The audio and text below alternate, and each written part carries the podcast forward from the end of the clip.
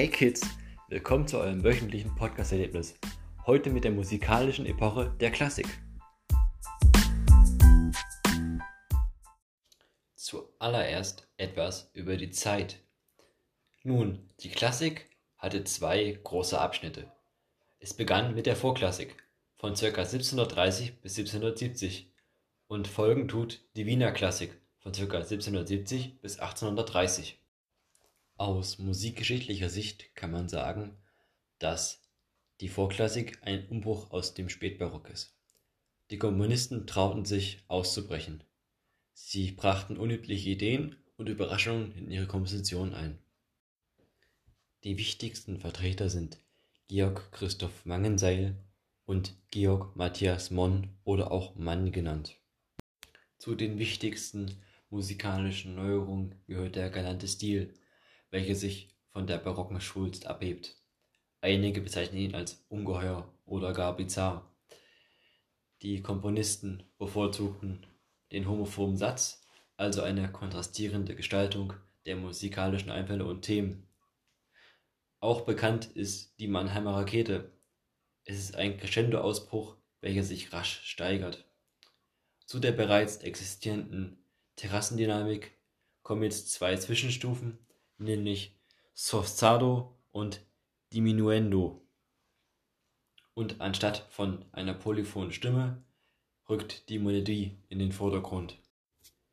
Außer den beiden vorhin schon genannten Komponisten sind weitere bedeutende Vertreter Giovanni Battista Pergolesi, die Bachsöhne, Christoph Willibald Gluck, Johann Stamitz und Leopold Mozart, der Vater von Wolfgang Amadeus Mozart. Um die Vorklassik nun abzuschließen, tauchen wir in die musikalische Welt der Vorklassik ein. Nun folgt für euch ein Hörbeispiel von Leopold Mozart. Na Kids, wie fandet ihr das? Also ich persönlich schwelge immer noch in den wunderbaren Klängen des Orchesters. Schreibt mir eure Meinung zu diesem Song mal in die Kommentare. Aber kommen wir nun zur Wiener Klassik. Nun, als Wiener Klassik bezeichnet man eine besondere Ausprägung der musikalischen Epoche der Klassik. Die größten Vertreter, also deren Hauptvertreter, sind unter anderem in Wien wirkende Komponisten.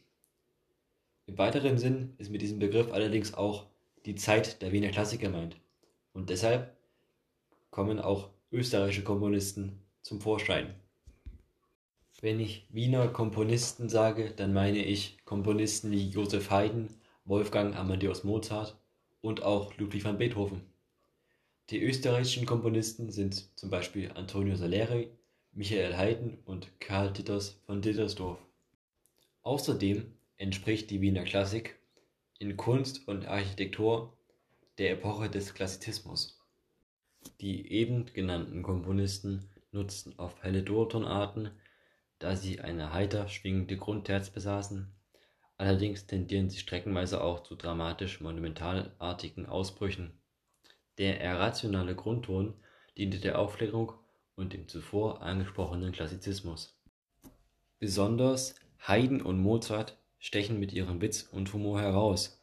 Ihr fantasievoller Umgang mit Harmonik, Modulation und Chromatik und der relativ starke Bezug zu Molltonarten war einzigartig.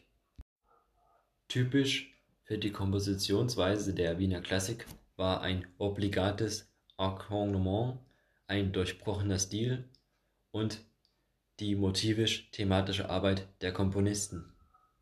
Allerdings wussten das die Liebhaber und Kenner und euch alle schon, bevor ich das gesagt habe.